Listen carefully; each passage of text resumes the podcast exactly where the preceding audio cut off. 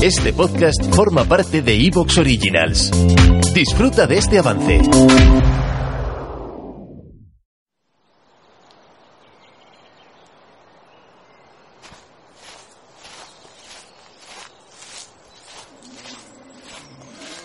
Séptimo programa de dioses, tercero de este año 2022, y tras el calor que pasé al meterme en la fragua de Vulcano en el programa anterior, hoy he venido al bosque, en plena naturaleza, con su lago, sus animalejos, sus árboles, para hablarte de la diosa del carcaj, la del vestido remangado, Diana, la cazadora. Te doy la bienvenida a Cuaderno. No de, de dioses. Me voy a mi casa porque Diana no está de humor. Cuaderno de dioses, cuaderno de dioses, cuaderno de dioses, cuaderno de dioses. De milagro me he salvado. Pues nada, tocará pasar calor en casa. Hoy vamos a hablar de la diosa Diana y de su culto. Un culto que te va a sorprender porque incluye elementos de Battle Royale que no te vas a ver venir en absoluto. Pero empecemos por el principio. El culto a Diana es muy antiguo y es previo a la asimilación griega. Los siete dioses que llevamos repasados ya existían antes de adquirir todos los atributos griegos. A ver si así poco a poco vamos aclarando el mito de que los romanos no tenían nada hasta que cogieron a los dioses griegos, hicieron copy-paste y punto.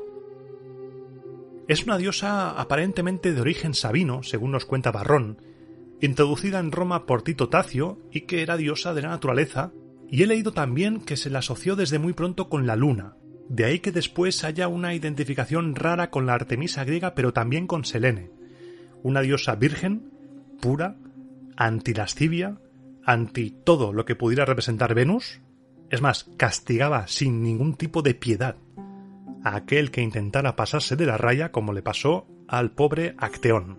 Acteón era un cazador bastante hábil y un día mientras estaba por los bosques cercanos a la ciudad de Orcómeno se encontró con Diana, pero se la encontró desnuda, bañándose en compañía de las ninfas. El chaval se quedó mirándola, fascinado por su belleza, y la diosa le pilló. Le pilló y según leemos en las Metamorfosis de Ovidio, como castigo por profanar su cuerpo con la mirada, le lanzó agua a la cara, diciéndole Ahora, si es que puedes, te permito que digas que me has visto desnuda. El cazador Acteón tenía fama de ser muy parlanchín, pero de repente se encontró con que no podía hablar, y poco a poco se empezó a transformar en un ciervo. Pero según nos cuenta el relato, la transformación no mermó su raciocinio, Seguía siendo él, era consciente, pero no podía hablar, solo podía lanzar gritos gemidos, y solo se dio cuenta de que era un ciervo tras ver su reflejo en el agua. Lo transformó en ciervo y además envió a los propios perros del cazador para que se lo comieran. Hay otra versión que dice que lo que pasó realmente es que Acteón iba de listo y Diana dijo sí, pues vas a pillar, y lo transformó en ciervo por eso. Esta historia sirve de ejemplo para situar a la diosa. Diosa de la naturaleza, sí, de la danza, tal, sí. Pero no estaba para tonterías. Era de carácter arisco, feroz, era como la propia naturaleza salvaje, y reinaba sobre las fieras y sobre los lugares apartados, aunque también tenía su cara amable. A Diana le gustaba bailar con sus ninfas y con las gracias, y también protegía los partos y el crecimiento de los niños. Las mujeres ofrecían a ¿Te está gustando lo que escuchas?